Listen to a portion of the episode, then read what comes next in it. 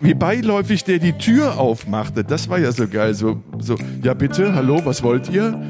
Und dann hängt da statt, statt eine Wohnzimmerlampe, hängt da die gute, die gute Japanerin. Wenn man das dann nicht schaffte, das Glas auf Ex auf Ex zu trinken, dann, dann kriegte man eine geknallt von ihr. Vom Held der Nation zum Buhmann der Nation geworden und dann fängst du an zu saufen und dann ist der Führerschein weg und dann kommst du in die, in die Boulevardpresse. Als ich da drauf gebissen habe, lief mir dann irgendeine so Soße äh, Kinn runter. Ich denke, was ist das denn für ein Scheiß? Und das, ach, das ist der Spermasack vom Fugufisch. Das ist was ganz Besonderes. Den habe ich extra für dich aufgehoben.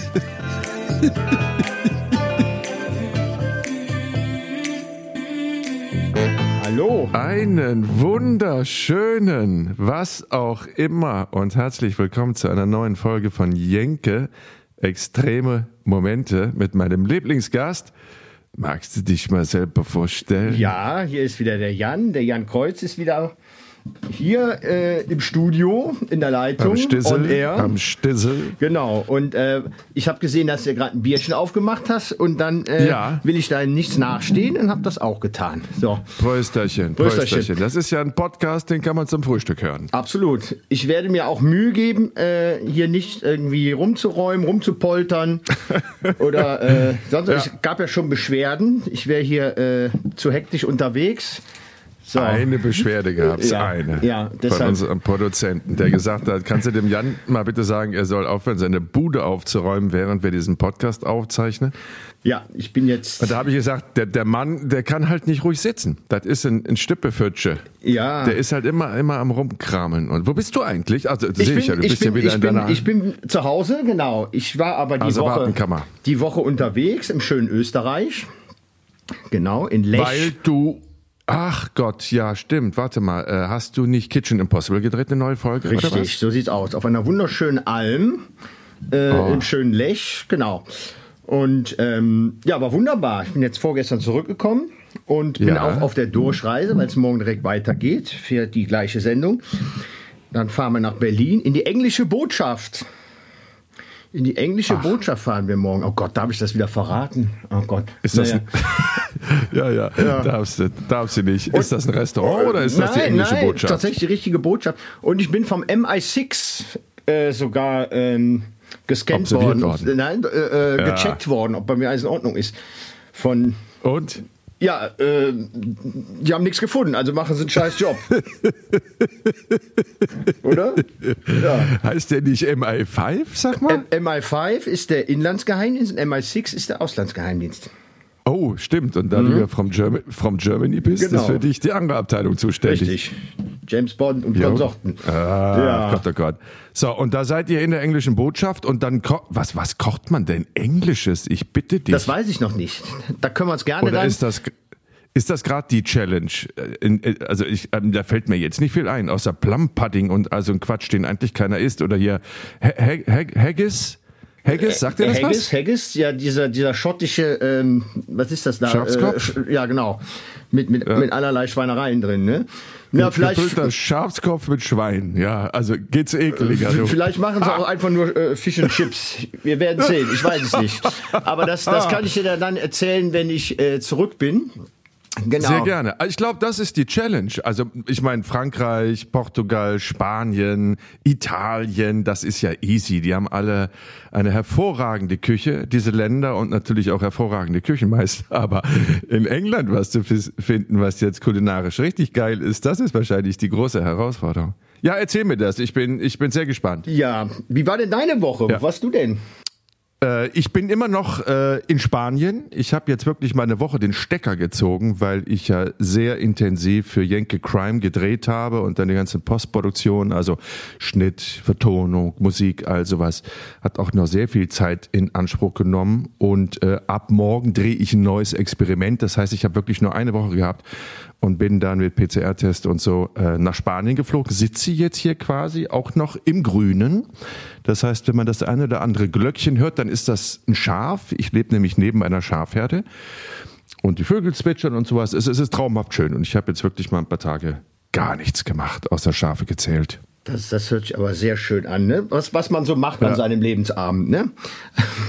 Einfach mal ein bisschen Ich glaube, du hast mich falsch verstanden. Ich, ich habe gesagt, ich habe eine Woche den Stecker gezogen. Ich habe okay. nicht gesagt, ich habe jetzt dauerhaft den Stecker gezogen und mich zur Ruhe gesetzt. Das habe ich nicht gesagt, mein Lieber.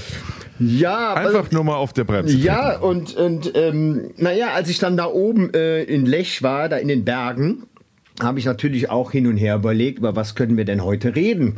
Und dann habe ich äh, überlegt, was haben wir denn mal gemeinsam in den Bergen gedreht? So, und dann habe ich lange hin und her überlegt, haben wir überhaupt mal was in den Bergen gedreht? ja, ähm, einmal, einmal haben wir einen blinden Skifahrer gedreht. Da hatte ich dann auch mal äh, das Glück, dich auch mal Skifahren zu sehen. Ja, also, also eine, äh, Markus, den habe ich ja ganz vergessen. Markus Warsmeier direkt dagegen. Also wirklich. Ähm, danke, ja. danke. Ja, da ist was dran. Schon, schon eine Rakete auf der schwarzen Piste, der Jenke. Das kann man nicht absolut, anders sagen. Absolut, absolut. Es ist ein reines Wabon-Spiel. Keiner weiß, ob ich unten ankomme und wie ich ankomme, aber wenn man mich laufen lässt, dann, ja, dann geht's. da kann man sich ja. durchaus was abgucken. Genau, das war dann der, der, der, blinde Skifahrer. Ähm, Den habe ich ganz vergessen. Der ist da richtig runtergebrettert, ne? Ja, genau. Das, und wenn wir, und wenn, wenn wir sagen blind, dann, dann meinen wir auch blind. Der hat gar nichts gesehen. Also der hat noch nicht mal hell und dunkel gesehen, der, der Arme. Und hat sich davon aber nicht ausbremsen lassen, sondern ist wirklich äh, ein Ski-Abfahrt, Abfahrt-Ski-Crack geworden ist da runtergedonnert in einem Affenzahn, dass ich immer gedacht habe, der klebt gleich vor irgendeiner Fichte. Aber nee, der hat die um, um, um, umwedelt, wie man sagt in der, in der Skisprache. Ne? Wedeln. Ja, und, und, und wesentlich besser als du. Mit, mit, mit zwei Augen. Ne? Das muss man ja auch mal Den Witz habe ich extra liegen lassen, damit du ihn aufgreifst, du Arschloch. Ja.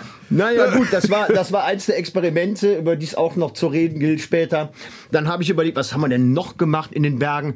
So, dann fiel mir ein, äh, im schönen Sölden haben wir damals äh, ein Wochenende mit Jan Ulrich verbracht. Ja. Bei, äh, Für welche Sendung? Weißt du noch, wie die Sendung hieß? Jenke, ich bleibe über Nacht. Genau. Ja. Das war, das war, das war cool. Es war in, das war eine Staffel, ne? Also wir hatten ja, ursprünglich ging das ja los mit Kim.com, Kim Schmitz in Neuseeland. Und das lief ja quotenmäßig richtig, richtig gut, sodass dann RTL gesagt hat, komm, lass mal eine Serie machen. Und dann haben wir Jan Ulrich, Margarete Schreinemarkers, dann hatten wir diesen, ich weiß leider nicht mehr, wie der heißt. Ach, diesen, Bud dieser, diesen dieser, Bodyguard aus, aus, aus Berlin, ne? Ach, den von der Verona Feldbusch, ja. den Bodyguard, genau. Nee, ich meinte den in Los Angeles. Ach, den, den, den, den, den Koch. Schwaben, der das seit 30 Jahren lebt und, ja, ja, genau. Und, und, und noch einen der, Fotografen, ich krieg's auch nicht mehr ganz zusammen. Naja, aber ich meine, der äh, Jan Ulrich stach dann natürlich raus, ne? Äh, bezüglich der Prominenz. Ja. Und, äh, aber weißt du, das wollte ich eigentlich erzählen, deswegen habe ich ein bisschen ausgeschwiffen.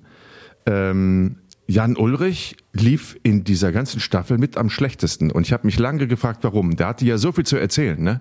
Es war ja wirklich spannend und er hat sich auch sehr geöffnet und wir haben über Privates geredet, über Tiefschläge, über Erfolg. Aber über diese ganze Doping-Geschichte, die ihm ja im Endeffekt das Genick gebrochen hat, ne? Ähm, da wollte er sich nicht äußern, weil er da noch Angst hatte vor juristischen Konsequenzen und Verträge, die er noch hatte und so. Aber das haben die Zuschauer irgendwie nicht gutiert. Das heißt, die, die haben dann irgendwann haben sie abgeschaltet und wollten das nicht weiter sehen. Hat mich, hat mich immer sehr erstaunt, aber ähm, war so. Ja, ich, es, es, hieß ja auch, der Manager meinte das dann irgendwann mal, äh, als die Kameras aus waren, dass in dem Moment, wo man öffentlich das zugibt, dass man äh, gedopt hat, ähm, hat man dann gleich die Klagen von Telekom Rennstall oder wer auch immer da sein Auftraggeber war und, und die ihn dann an Karren pissen können. Ich glaube, das ist mit ein Grund.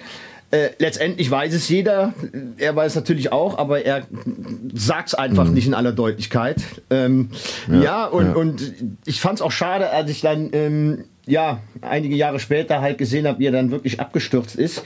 Der macht ja eigentlich mhm. ähm, einen sehr netten, soliden Eindruck. Aber das war dann doch irgendwo am Ende alles, was fiel für den guten Mann.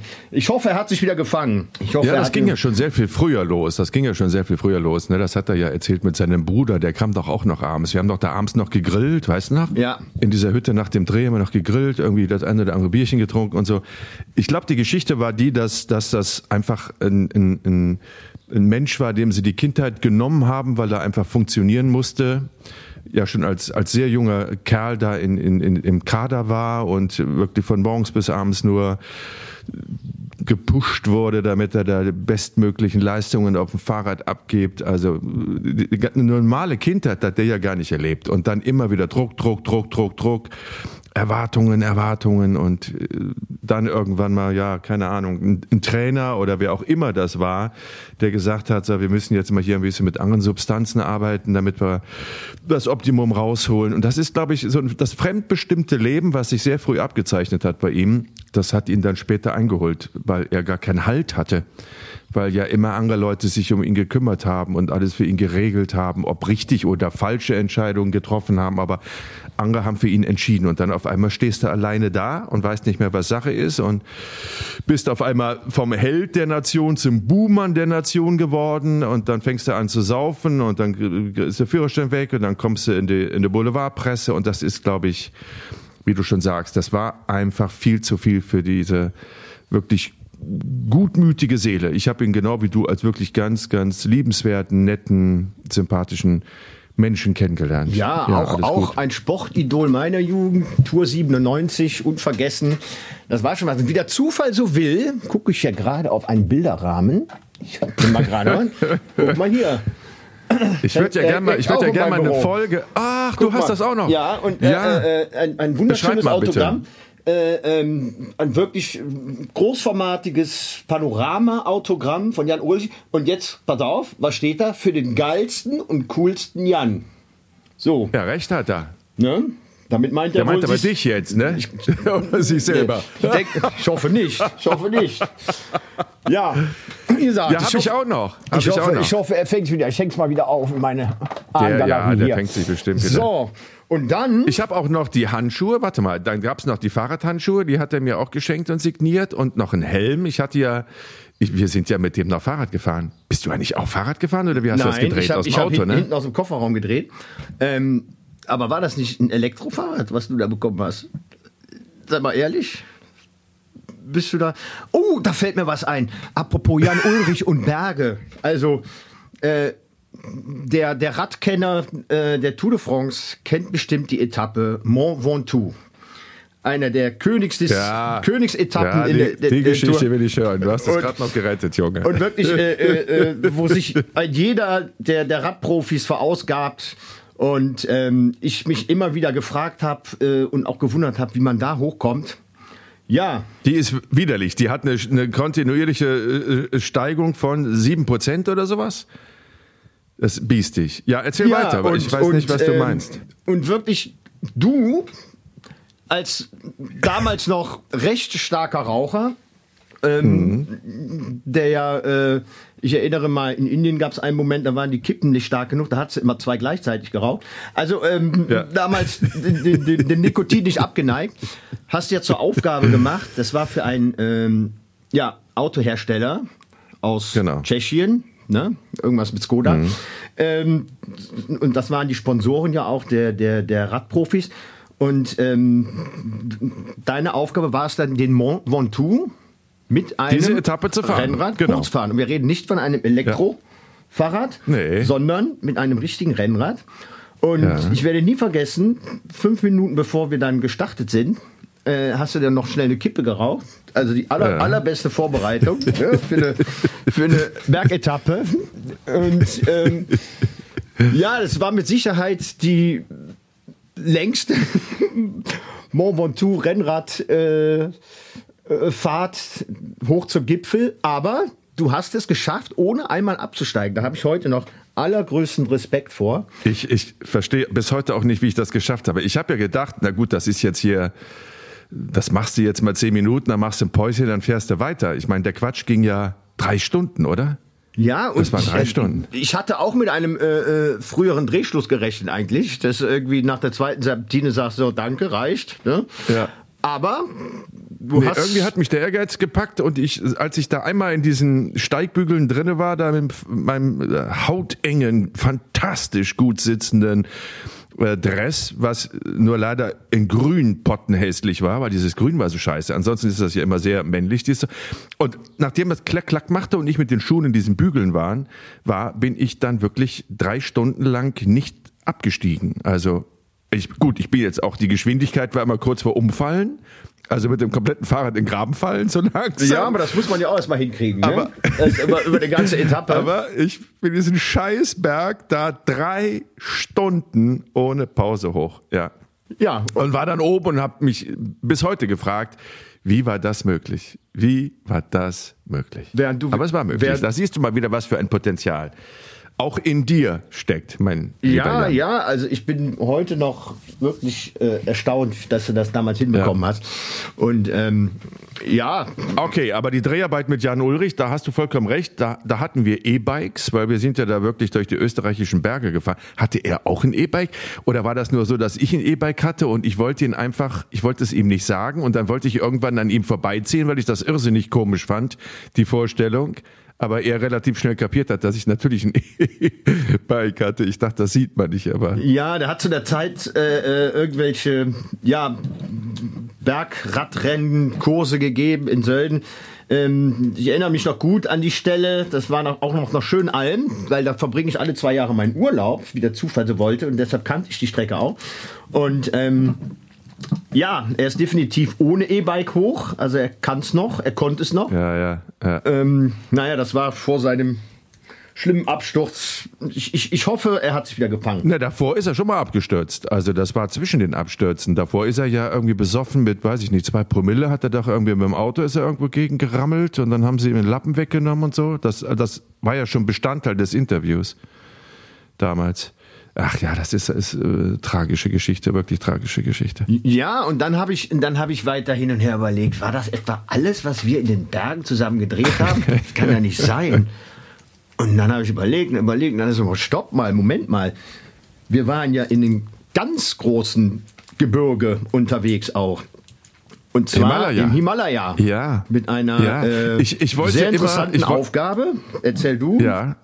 Na, erzähl du, ich wollte nur, bevor die, die Zuhörerinnen und Zuhörer sich jetzt fragen, wo bleibt denn jetzt dieses verdammte Penisfest aus Nagoya? Das habt oh. ihr doch versprochen, dass ihr das in dieser Folge besprecht. Ich kann nur sagen, bleiben Sie bitte dran, verehrtes Publikum. Wir sprechen gleich noch über die japanischen Penisse in Nagoya. Jetzt sprechen wir erstmal über den Himalaya. Ja, in der Tat waren wir in, in dem Gebirge schlechthin, weil wir den kleinsten Menschen der Welt gesucht haben. Ich hatte nämlich in der Redaktion irgendwie so einen kleinen Artikel gelesen, dass der kleinste Mensch der Welt in Kathmandu lebt, also im Nepal, in Nepal. Und äh, Genau, aber äh, das war auch alles. Ich wusste nur in Nepal, Kathmandu, da hat man den irgendwie gesehen. Dann äh, fünf Kilo schwer, Größe weiß ich gar nicht mehr, 61 Zentimeter oder was? Ja, und ähm, war sehr, sehr klein. Aber das war dann, fündig sind wir ja dann äh, nicht in ja, Kathmandu ja, pass auf, pass geworden, auf. sondern Nee, nee, warte, warte, warte. Ja, genau. Pokahara, aber das, pass ne? auf, die Geschichte. Ja, eben. Und dann, dann habe ich das meinem Chef vorgeschlagen, das ist ja schon Jahre her, so habe ich das meinem Chef damals vorgeschlagen. Da sagte er, äh, kleinster Mann der Welt, kleinster Mensch der Welt, ja, ist eigentlich eine gute Geschichte. klar, RTL. So, gute Geschichte. Ähm, wo lebt der denn? Und ich hatte ja nicht den blassesten Schimmer. Ich habe ja nur irgendwie gelesen Kathmandu, aber mein Gott, Nepal ist groß, Kathmandu ist groß. Ich dachte ja, irgendwie wird man den schon finden, wenn so ein kleiner Kerl da rumläuft. Da habe ich gesagt, ja, ich weiß, wo der wohnt, hab das alles recherchiert. Und da hat der gesagt, ja, dann fahrt hin, fahr hin und mach die Geschichte. Und wir hatten nicht den blassesten Schimmer, ob der überhaupt in Kathmandu lebt. Und dann sind wir in ähm, Kathmandu in der Tat, nee, wir sind in, nicht Pocahontas, wie hießen das? Pocahara, so ähnlich. Pocahara, ja. genau. Pocahara sind wir gelandet und dann sind wir in ein Taxi gestiegen. Meine Worte, die wichtigsten Leute, die wichtigsten Kontaktmenschen sind immer die Taxifahrer im jeweiligen Land. So, und dann sagt er, was macht ihr beide denn hier? Dann haben wir gesagt, naja, wir drehen hier Reportage, wir suchen den kleinsten Menschen der Welt. Und dann sagte, ach, was für ein Zufall, der wohnt bei mir nebenan.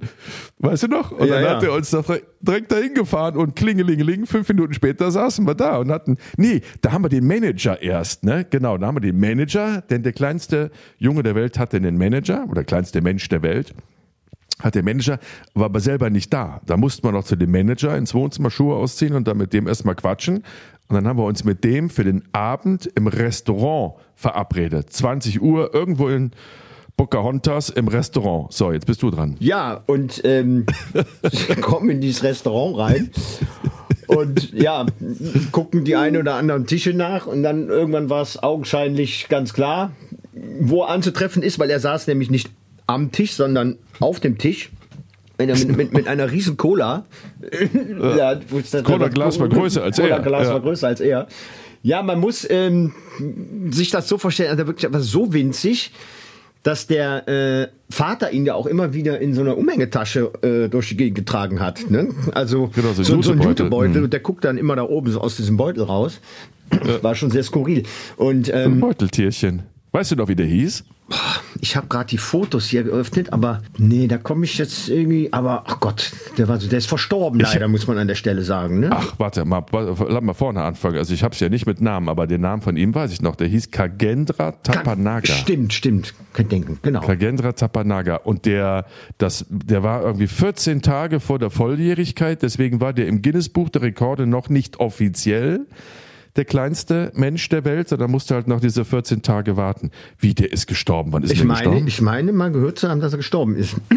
Aber ich möchte jetzt auch irgendwie keine.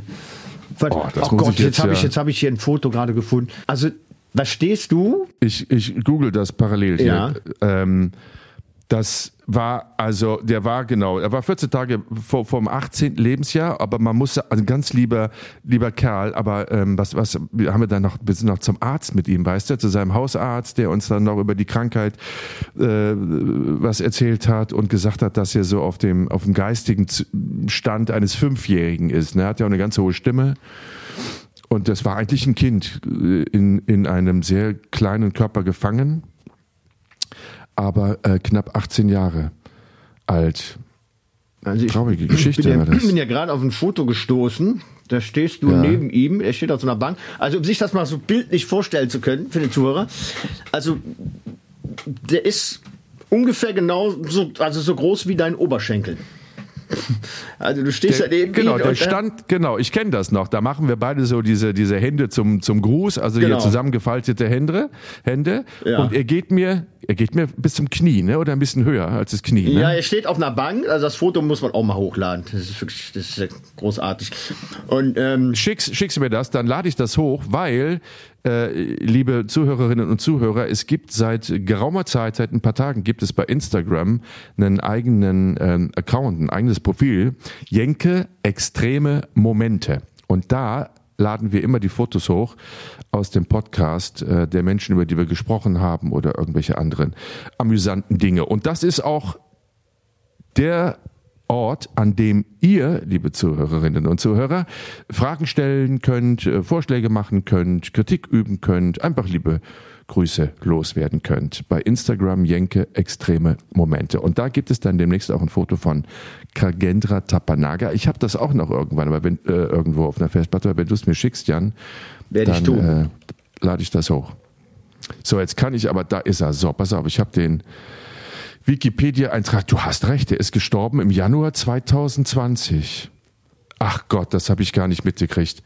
Der ist wirklich 18 Jahre alt geworden. 18 Jahre und drei Monate. Ist das nicht crazy? ja, also, Kagendra Tapamaga. Once known as the shortest man in the world. 67 Zentimeter war er. 67 Zentimeter groß und er wog 5 Kilo. Bisschen mehr als eine Hauskatze. Aber 6,5 Kilo. 6,5 Kilo. Eieieiei. Ja. Ja, was das immer für ein Akt war, auch wenn er ins Auto gestiegen ist, ne? wie der dann in diese Sitze hochgeklettert ist. Also das war ja eben auch eine Anstrengung für ihn, da diese, diese alltäglichen Sachen zu bewältigen. Absolut. Ich habe mich aber verrechnet, der ist gestorben. Pass mal auf. So, genau. Wir haben den da 14 Tage vor seinem 18. Geburtstag kennengelernt und der ist gestorben 2020, ist geboren 92. Das heißt, der ist 27 Jahre alt geworden. Neun Jahre nachdem wir ihn getroffen haben, ist er gestorben. Genau. Und dann eine Lungenkrankheit. Ja, der hat auch immer so gepfiffen, weißt du? Genau. Der hat kaum ganz schwer Luft gekriegt und so. Ach Gott. Ach Gott. Ja, aber der wollte uns nie mehr äh, weglassen, weißt du? Der Ja. hat dann immer unsere Hände gehalten Ja, ja, und, der und, war und total der anhängig. Der fand uns total. hat, hatte äh, uns in sein Herz Ja. geschlossen, um, andersrum natürlich auch. Absolut. Also ganz, Absolut. Mhm. ganz reizender, reizender Mensch war das. Ja, traurig. Traurig, dass er Ich habe das gar nicht mitgekriegt, genau. Ach Gott, ja, wir haben noch ganz tolle Fotos gemacht, das weiß ich noch. Also jetzt nicht nur die Filmaufnahmen, die du gemacht hast, sondern wir haben dann noch ganz tolle Fotos mit dem gemacht, um diese Größe auch immer zu dokumentieren, ne? weil das ist natürlich schon, wie du sagst, sehr schwer zu vermitteln jetzt. 67 Zentimeter, das ist schon, das ist schon sehr klein. Was man an der Stelle mal erwähnen sollte, wir machen ja immer FaceTime, das heißt, wir sehen uns auch. Ich sehe ja auch, wenn du von deiner Bierflasche trinkst und du siehst, wenn ich aus meiner San Miguel Bierdose trinke. Ich würde ja gern mal, dass wir das demnächst mal irgendwie, da, das müssen wir mal klären. Ich lasse das mal klären hier, dass wir auch mal Bewegtbilder senden im Podcast, ne? Weißt du, dass man uns auch sieht, während wir, während wir. Na, okay. vielleicht ist das gar dann, keine dann, gute Idee. Nee, lass, lass mal, lass mal erstmal. Veto, Veto, Veto. Also, so, womit wir schon beim Pimmelfest sind. Ja. Ja. So, genau, weil äh, es haben doch in der Tat hat mir, also es waren jetzt nicht allzu viele, ich glaube, es war eine eine eine Frau, eine einzige Frau hat geschrieben. Reicht, eben. Ja, Für uns reicht das. Solange, solange Als, einer oder ein, nee, einen Impuls gibt, ist doch wunderbar. Eben, ja. das ist für uns schon repräsentativ. Wir mögen doch bitte das, was wir jetzt schon mal angeteased haben in einer früheren Folge, uns äh, ein wenig auslassen über das Pimmelfest in Nagoya. Das heißt ja Penis, Penis Festival. Penis ein Penis-Festival im japanischen Nagoya. Die Geschichte, was war denn da eigentlich die Geschichte? Warum haben wir das Penisfest gedreht? Das war eine Reportage rund um die Sexualität in Japan. Und genau. das war nur ein Bestandteil, ein Baustein dieser, dieser längeren Reportage. Das war sogar, war das nicht sogar, waren das nicht, war das eine einzige Reportage oder war das auch drei Teile, so wie, wie Hollywood? Ich weiß das gar nicht mehr. Wir haben also, noch Pornoindustrie Los Angeles gedreht. Also die äh, Sexualität in Japan ist ähm, so skurril. Das hat damals auch getragen für mindestens zwei Sendungen, wenn nicht sogar drei. Ich glaube auch, es waren drei. Mhm. Mit diesen Maid-Cafés, ne, wo da dieser Typ da, dieser, was war denn das? Engländer, Australier, der ist immer ins Maid-Café gegangen, da musste irgend so eine Grütze trinken, die ja, schmeckt so wurden, ekelig. Da wurden, da wurden irgendwelche dass du sie nicht trinkst und dann ja. kriegst du eine geknallt. Und das, deswegen gehst du eigentlich nur hin.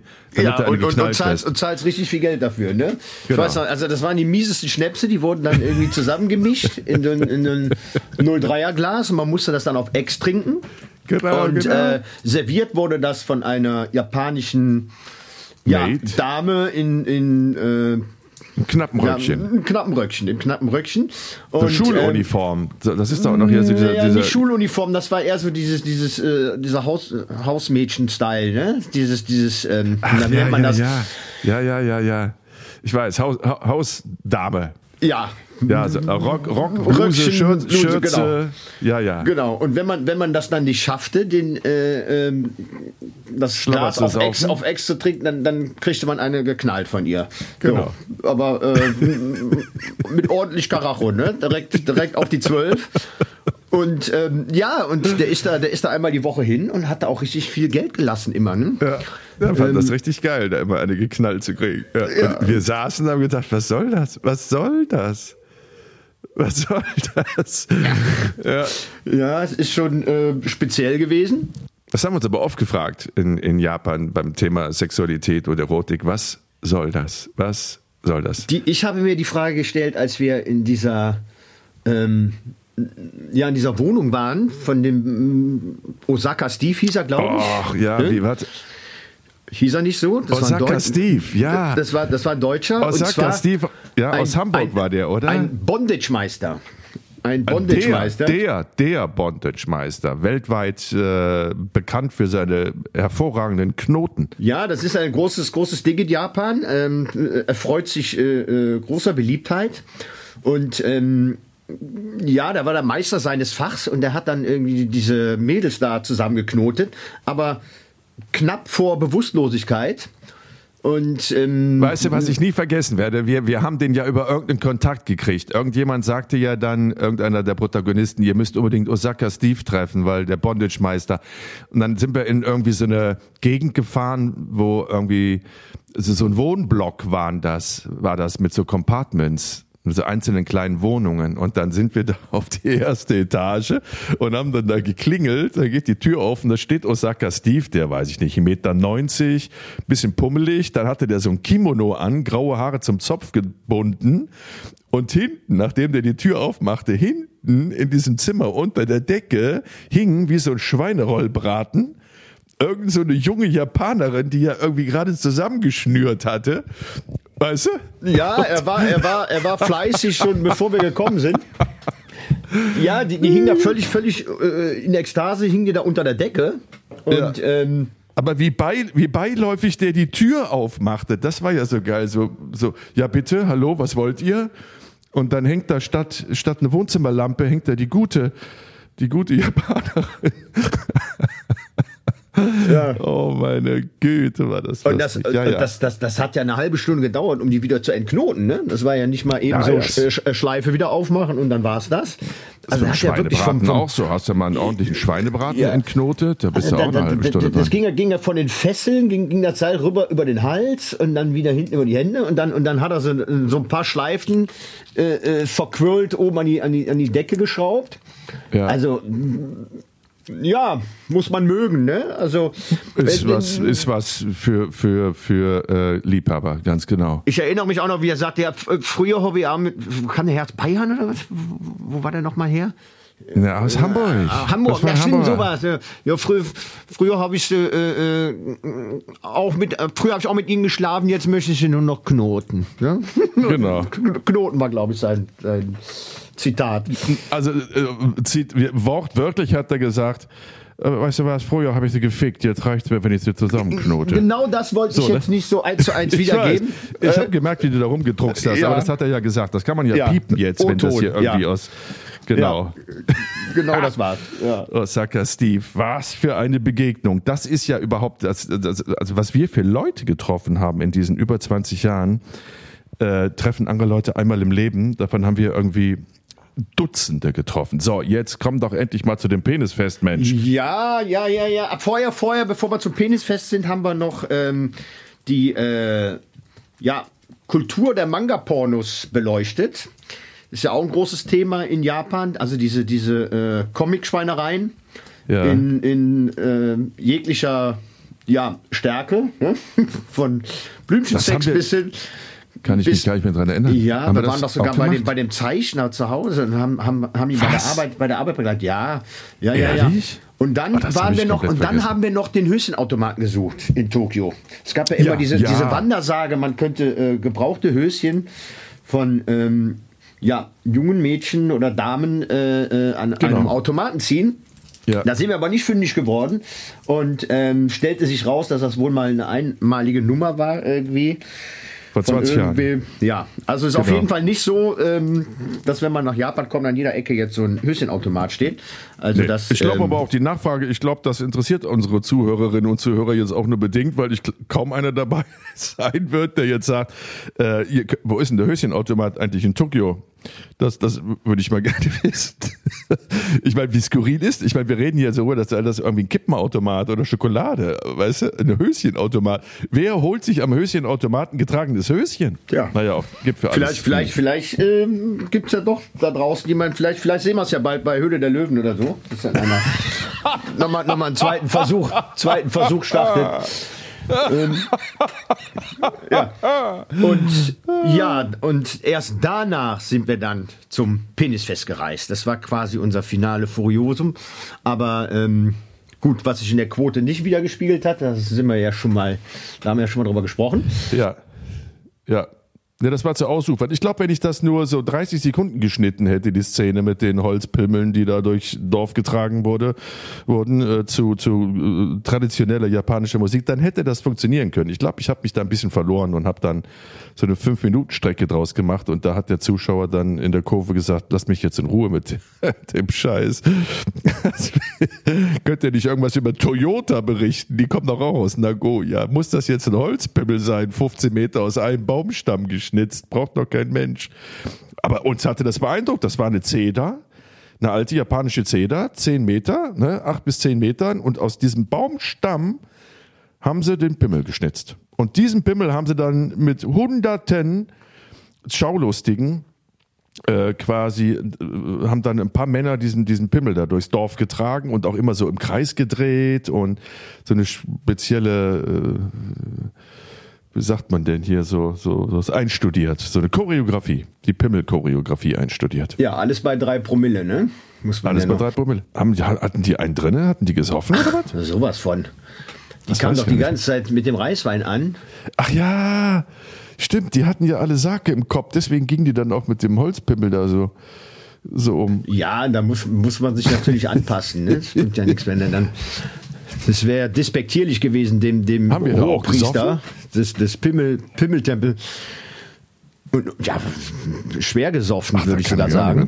So, auch das. Auch Also das, ich weiß, dass wir mit unserem Stringer, Ja. Stringer sind die Leute, die dann vor Ort sich auskennen und die Sprache sprechen und so, dass wir, dass der irgendwie am zweiten Abend sagte, komm, wir gehen mal jetzt in Tokio in so eine Sake-Bar, das ist die beste Sake-Bar in Tokio. Und ähm, dann gehen wir eine Kleinigkeit essen und dann trinken wir da auch einen Sake. Und ich stehe ja auf diesen, diesen Reiswein, stehe ich ja nur nicht so besonders, Reisschnaps.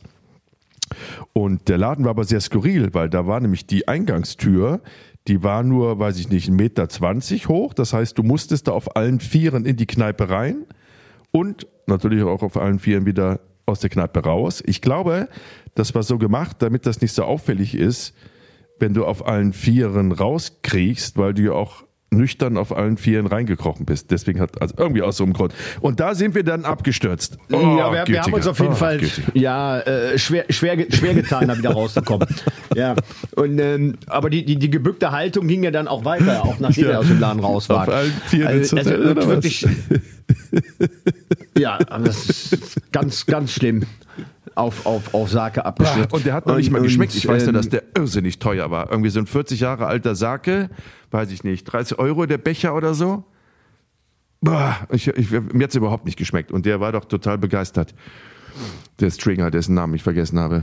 Was googelst du denn da? Was suchst du denn da? Ich, ich, ich suche das Foto, wo du mit dem Reiswein stehst und äh, vorne. Du hast ein Foto, wo an- ich mit an dem der- an der- Reiswein stehe? Ja, ähm, und vorne, vorne direkt äh, an der Eichel stehst von dem riesen Penis. Holz, Penis, ja. Ja, weil das, das durften nur die ganz speziellen auserwählten ähm, Leute. Den Penis Was, ganz, vorne an ganz, der ganz, Eichel stehen? Ja, Den vorne an Penis der ganz Eichel. nahe kommen? Ja. So, und dann, und dann hast du dich auch die ganze Zeit einmal wild im Kreis gedreht. Das gehörte irgendwie zum Ritual. Ich? Ja. Der musste dann Quatsch, irgendwie, du doch, ver- der, doch, der wechselst musste, das. der musste alle paar Meter musste der einmal um 360 Grad gedreht werden. Ja, die, der, der Pimmel doch nicht ich. Ja, aber du hast ihn vorne an der Eichel getragen. ich da mitge- Ja, Ich hab den mitgetragen? Na, natürlich, natürlich hast du mitgetragen. Da habe ich auch ein Foto von. Das weiß ich gar nicht mehr. Also wir müssen das mal kurz beschreiben. Das ist wie so ein Volksfest. Also dieses Penisfest von Nagoya ist wirklich, ist wirklich ein, ein kulturelles Highlight in dieser Region. Da kommen Leute aus ganz Japan hin, jung und alt, wirklich jung und alt, weil es eigentlich ein Fruchtbarkeitsfest ist. Also da kommen dann auch junge Paare hin, die sich, die einen Kinderwunsch haben, der vielleicht noch unerfüllt geblieben ist. Und alle erhoffen sich jetzt durch dieses Festival die Götter der Fruchtbarkeit und der Potenz irgendwie milde zu stimmen. Und deswegen fährt man dahin und in dem Dorf dreht sich alles um Penisse. Ne? Also dieser Holzpenis, dann gibt es ein Eis in Penisform, dann gibt's Lollis als Penis, Banane mit Schokolade als Penis. Es dreht sich nur um den Penis. So, und dann steht man, wie, wie beim Karnevalsumzug, steht man quasi an der Straße und dann geht so, so, eine- so eine Gruppe von Männern, sechs, acht, zehn Männer, die tragen halt diesen 15 Meter, na, acht Meter, acht bis zehn Meter, Penis wird immer übertrieben. So, acht bis zehn Meter langen äh, Holzpenis tragen die zwischen den Zuschauern durch und drehen den nach einer speziellen Choreografie im Kreis. Da dürfen aber nur Männer, die gewisse Kriterien erfüllen müssen. Ne? Die dürfen, glaube ich, nicht älter als 30 Jahre sein und keine Ahnung, irgendwas müssen die erfüllen. Und ich bin da mitgegangen und habe den Pimmel mitgetragen. Ja, ich habe ein Foto, da stehst du gleich neben dem ähm, ja, Hohepriester, der übrigens eine äh, äh, wunderschön, wunder, wunderschöne äh, Holzmaske anhat und natürlich die Nase äh, als riesen roter Pimmel nach vorne. also Kannst du das Foto schicken? Das kommt natürlich Ja. auch auf äh, unsere natürlich. neue Sei- Instagram-Seite Jenke Extremo Momente. Mit solchen Fotos, mein Freund, knacken wir die Millionenmarke, was die Follower angeht bei Jenke Extremo Momente auf Instagram. Genau die Bilder brauchen wir, Jan. Gut, dass du die hast. Ja, hier ist einer. Einer hat sogar so, so, so ein Pimmelkinomo an. So ein wunder, wunderschönes Gewand. Von weitem denkst du, ach, guck mal hier. Ne? Walter Sparbier, kennst du noch hier? Der, der, der, der wie hieß denn das nochmal mit Wim Tölke hier? hieß der große nochmal? Preis? Der große Preis. Da kam doch immer der Typ hier, Walter Sparbier, mit irgendeinem, irgendeiner scheiß Postuniform und dann hieß es doch immer, ach, Herr Sparbier, als was kommen Sie denn heute? Ja, heute komme ich als Postleutnant aus dem 17. Jahrhundert. Stell dir mal vor, der wäre in diesem Pimmelkimono gekommen. Heute komme ich als Pimmelhohepriester. da wäre die Sendung auch nicht abgesetzt worden, verstehst du? Ach, mein Gott, wir können uns doch nicht um alles kümmern. Ja, und ich, ich, ich wir, haben ja, wir haben ja nicht nur die äh, Holzdildos bekommen, da haben wir ja schon äh, letztes Mal drüber gesprochen, sondern ich habe auch noch ein wunderschönes äh, äh, ja, handgemaltes Bild auf äh, wahrscheinlich dann auch, was war das, Zedernholz, wo dieser mhm. ganze, äh, das ganze Ritual auch nochmal schön dargestellt ist. Das durfte ich jetzt. Ach, das habe ich auch. Das ist aber klein, ne? Dieses Frühstücksbrettchen. Ja, ja, so kleines. Das, das, ja, das habe ich auch noch hat, irgendwo. Hat's bei mir nur bis ins Gartenhäuschen geschafft. Weiter, weiter. Ja, bei mir im Keller. Ja, weil kann man ja auch nicht, also man kann ja nicht den ganzen Scheiß, den man irgendwie in 20 Jahren mitgebracht hat, den kann man ja nicht aufstellen. Das funktioniert nicht. Aber habe ich auch noch. Ich habe auch noch den, diesen, diesen, es gibt ja auch noch diesen Holzpimmel, der, keine Ahnung, was war denn der, 30, 40 Zentimeter den, den habe ich auch noch, dieses Ding, was man so auf den Schreibtisch stellt. Hast du den auch noch? Den hast du, haben wir beide gekauft. Zwei zum Preis für einen. Aber wir haben auch was geschenkt bekommen, oder? Wir haben da nicht alles ja, gekauft. Ja, wir haben noch ja. Schlüsselanhänger, das waren so kleine Pimmel. Hatten wir auch noch. Und dann haben wir noch äh, so Klingeln. Hier so ein Stab mit so einer Klingel, hier so ein Glöckchen dran. Ach, stimmt, stimmt. Die Pimmel, die Pimmel, Pimmel, Pimmelklingel, ja. Ja, die wollte ich mir immer mal ins Fahrrad machen, als Klingel. Ja. Die Pimmelklingel. So, und dann, das war es jetzt mit dem Penis-Festival, bevor die Leute jetzt hier auch wieder abschalten, weil sie denken, boah, zwei alte Männer lassen sich jetzt über das Pimmelfest aus. Dann waren wir ja noch in Tokio, weil du ja so ein kleines Schleckermäulchen bist, waren wir ja noch in dem Fugu-Restaurant. Magst du die oh Geschichte Gott. mal kurz erzählen? Ach Gott, da sind wir wieder bei deinen kulinarischen Experimenten ähm, ich bin ja schon eher so der, der, äh, der Fleischesser. Und, und, Bronco ähm, Billy, was, was sagt ihr Bronco Billy? Bron Bronco Billy war das äh, Steakhouse nach drei Wochen äh, Sushi essen in Japan, was ich dann irgendwann mal eingefordert habe, dass ich da bitte jetzt genau. auch mal hin möchte tolles Koberin gab's da. Ach, toll. Hast du da auch noch das Foto? Da habe ich nämlich noch ein Foto von dir. Also du bist, man muss dazu sagen, du magst Fisch eigentlich nur als Stäbchen, oder? Ja, ja. Okay, kann man so sagen, ne? Schon, ohne ja. Dir jetzt, ohne dich jetzt zu verletzen. Ja. Okay, so. Und dann ist natürlich für dich Japan, wo ich als Sushi-Freund sage, boah, super, jeden Tag ein anderer toter Fisch, sagst du, boah, oh, lass mich in Ruhe. So, und dann hast du dir in der Tat gewünscht, dass wir mal wieder Fleisch essen. Und dann waren wir, ich glaube, Bronco Billy war auch in Nagoya, aber ich weiß es nicht mehr genau. Auf jeden Fall hast du dieses Steak-Restaurant gesehen und warst so glücklich, dass du mitten auf der Hauptstraße dich hingekniet hast und äh, auf alle Vieren und den Boden geküsst hast, auf dem Bronco Billy das Steakhouse stand. Und davon habe ich ein Foto gemacht. Ja, ich habe aber auch vorher Opfer bringen müssen. Also ich erinnere, also wie gesagt, dieses Fugo-Restaurant. Genau, da wollten wir eigentlich was erzählen. Noch geschleppt Fugo. Magst du kurz erzählen, was der Fugo ist? Kriegst du das noch zusammen? Ja, der, der Fugo, ja, das ist ein ähm, Kugelfisch, ja. der hochtoxisch ist verbessere mich, wenn ich jetzt irgendeinen Scheiß erzähle. Genau. Und ähm, es gibt Nein, nur äh, vollkommen, vollkommen richtig. Es gibt nur äh, ganz, giftig. ganz wenige äh, ja, Sushi-Meister, die äh, diesen Fisch zubereiten können. Weil man ich glaube, es sind 30. Ähm, in Tokio sind es, glaube ich, 30 oder ganz Japan 30. Der japanischen Kaiserfamilie ist verboten, Fugu zu essen, egal von wem zubereitet, weil, wie du schon sagst, wenn der nicht richtig zubereitet wird, heißt konkret, wenn der, der Sushi-Meister oder der Koch äh, eines der inneren Organe, ich glaube, es ist die Galle, auch nur leicht anritzt und dieser Gallensaft in das Fleisch kommt, dann ist es tödlich giftig. Und das, was das so entsetzlich gemein macht, ist nicht nur die Tatsache, dass es tödlich ist, sondern das ist ein Erstickungstod. Das heißt, wenn du das Gift im Körper haben solltest, dann arbeitet sich das von innen nach außen. Das heißt, erst versagen die Organe und dann äh, ganz zum Schluss versagt deine Atmung, weil alles wird gelähmt nacheinander und du erstickst wirklich bei lebendigem Leibe. Das muss der absolute Horror sein und irgendwelche Vollidioten äh, fressen das Zeug trotzdem, weil sie denken, das ist irgendwie ein besonderer Kick. So, ja. und jetzt muss ich, ja, ja, jetzt muss ich den Bogen noch schnell kriegen.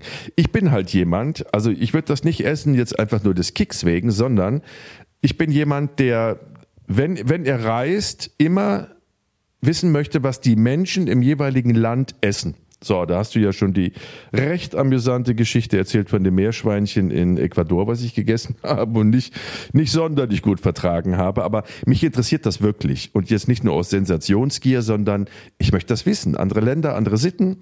Und ähm, vieles schmeckt ja auch und ist einem halt nur nicht vertraut, weil man in einem anderen Eckchen der Welt groß geworden ist und nicht bei denen. So, das gleiche trifft auch auf den Kugelfisch zu. Ich esse wirklich sehr gerne, bin ein großer Fischfreund, also Fischesser.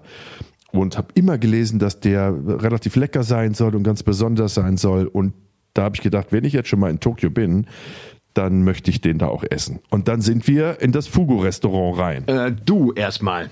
Ich habe gesagt, pass auf, ich äh, äh, genau. bleib, bleib mir noch ein bisschen in, dem, in der Kneipe sitzen, so ein Irish Pub, da gefiel es mir im Moment besser. Also ich komme nach. Ne? Ja, stimmt, stimmt. Du, Und geh ich Fugo, dann, genau. Du Fugo essen, äh, äh, wir treffen uns später.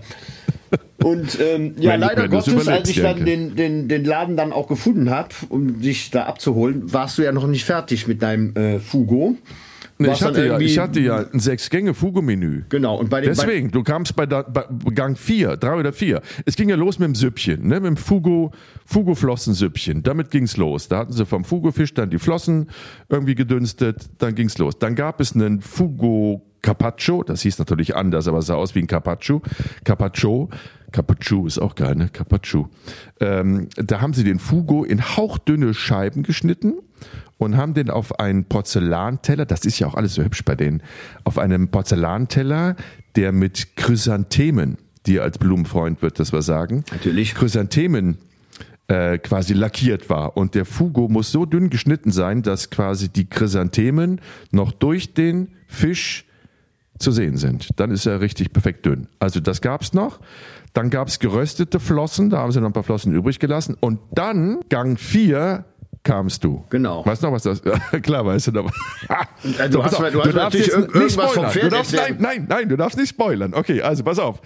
Was hast du dir gesagt? Also ich, du kamst rein, ne? Und ich habe gesagt, du hast Glück, du kommst genau zur rechten Zeit, weil das ist das Leckerste vom Fisch. Und ich weiß gar nicht mehr, was habe ich dir denn erzählt, was es, was es war? Irgendein Scheiß hast du mir erzählt. Das irgendwie jetzt, jetzt kommt das Filetstück oder sonst was oder, oder hier äh, äh, hintere, hintere äh, Seitenflosse. Irgend so ein Scheiß, ich weiß nicht mehr. Ja. So, auf jeden Fall war das paniert und leicht gesalzen und du hast dann gedacht, okay, Filetstück. Weil ich gesagt habe, komm, probier mal. Nee, lass mich in Ruhe mit dem Fisch, der Todesfisch, da kein Bock, reicht, wenn einer von uns stirbt. Irgendwie sowas Hässliches hast du gesagt. So, und dann habe ich dich aber überredet und dann hast du allen Ernstes in dieses krosse Filetstück vom Fugu-Fisch gebissen. Arschloch. Oh Gott.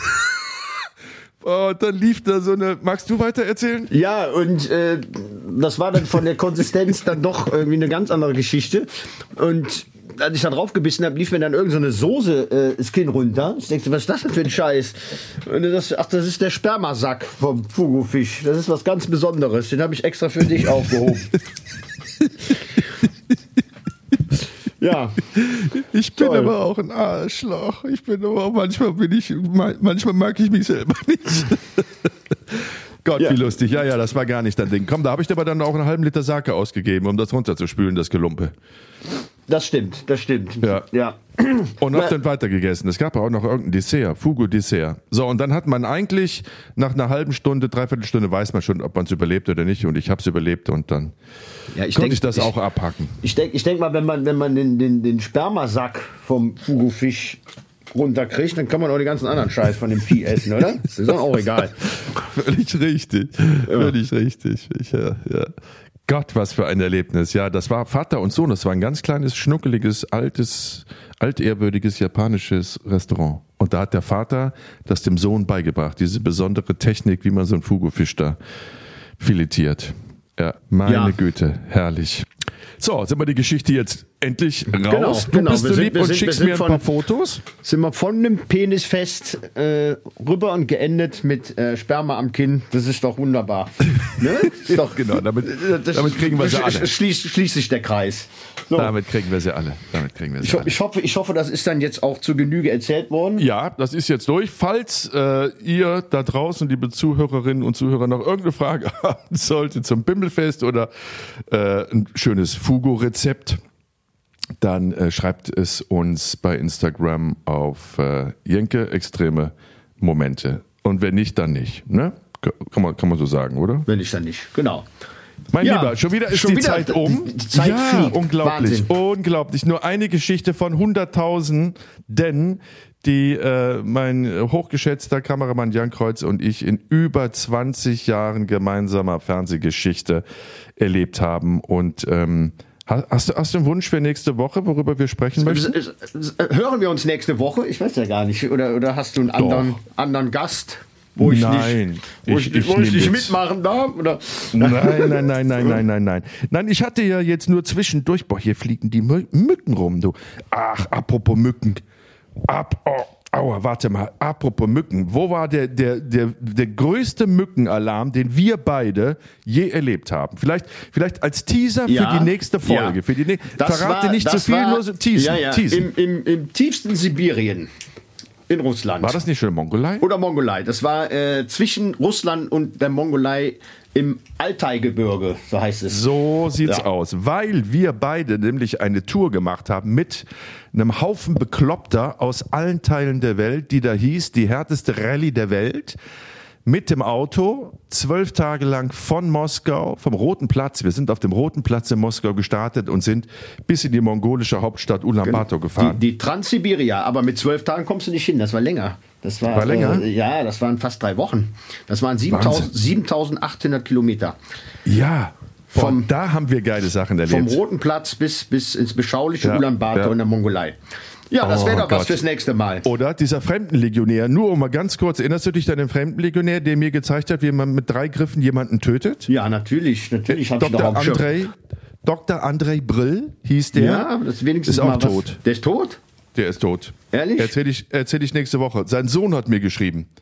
Sein Sohn hat mir geschrieben, dass er gestorben ist und dass ich mich mal mit ihm in Verbindung setzen soll, weil der hat so nett von uns gesprochen, der Vater, und er würde uns gerne mal kennenlernen und treffen. Der hat ja auch hier so ein Ausbildungscamp für Fremdenlegionäre in ja. Polen, ich, in ich, Warschau. Ich, ich, hoffe nicht, dass er seinen eigenen Griff bei sich aus Versehen irgendwie falsch angewendet hat.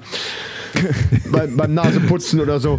Naja, aber da können wir ja dann, genau, uns das nächste da reden Mal, wir das nächste Mal drüber. Über ja. die härteste Rallye der Welt, 7800 Kilometer von Moskau nach Ulaanbaatar. Mit dabei, wie immer, Jan Kreuz und ich. Es floss der Alkohol, es flossen Tränen vor Freude, Tränen vor Schrecken des Schreckens. Ich weiß noch, wie ich das Auto in der Altai-Wüste auf einem Stein versehentlich aufgebockt habe und wir haben gedacht, jetzt verhungern und verdursten wir und werden der Menschheit genommen. Doch über all das möchten wir und über diesen Mückenalarm, so kamen wir ja eigentlich drauf. Es gibt keinen Ort auf dieser Welt und wir haben viele Orte gesehen, mhm. wo es so viele Mücken gibt. Also die sind uns ja wirklich in einer Wolke hinter hinterhergeflogen wie in so einem schlechten Cartoon. Über all das reden wir in der nächsten Folge. Mein Lieber, pass auf dich auf. Ja. Viel Spaß äh, bei der englischen Küche. Dankeschön. Ich bin sehr gespannt, was ihr da kocht. Ja, ich werde berichten. Ich und, werde berichten. Ähm, ja, und, und nach wie vor, ich, ich, ich, hoffe, wir sehen uns bald. Ne? Das hoffe ich auch. Also, das hoffe ich auch. Pass muss, auf dich muss auf. Muss doch irgendwie mal möglich sein jetzt. Ja, ja, wieder. ja. Wir kriegen da, ja, wir müssen ja auch jetzt wieder. Guck mal, jetzt startet mein neues Experiment. Da hätte ich dich auch gerne wieder an der Kamera. Alles klar. Da quatschen also, wir nochmal die Woche drüber. Sieh mal Gut. zu, dass du dabei was freiräumst. Ja, äh, genieß, auf, auf, ganz bald. Genieß Mallorca noch und. Ähm, I will. Ja. Bis, Bis denn bald. dann, ne? Mach's gut. Ciao. Tschüssi, tschüssi, tschüssi, tschüssi, tschüssi, tschüssi. So, ach Gott, ach Gott, ihr seht schon, wir können Stunden, Wochen, Monate, Jahre lang Geschichten auspacken, weil wir einfach verdammt noch mal so viel erlebt haben. Jan Kreuz und ich seit über 20 Jahren sind wir gemeinsam auf Tour und haben wirklich den krassesten Scheiß gemeinsam dokumentiert. Das war eine weitere Folge von Jex, Jengste, Jextremsten Momenten. Und ähm, ich freue mich schon wieder auf die nächste. Ihr findet unsere Podcast-Folgen auf Spotify, iTunes, im Podcatcher und ähm, wenn ihr auf Abonnieren klickt, verpasst ihr keine. Ansonsten, wie gesagt, über Instagram könnt ihr Kontakt mit uns aufnehmen. Jenke, extreme Momente, da laden wir dann noch die Fotos hoch und äh, freuen uns über Ideen, Anregungen, Fragen, was auch immer. Bis auf ganz bald. Lasst es euch gut gehen. Ciao, ciao. Jenke, extreme Momente ist ein Podcast von der DPU der Deutschen Produktionsunion. Neue Folgen gibt es immer mittwochs um 0 Uhr 1. Until next week.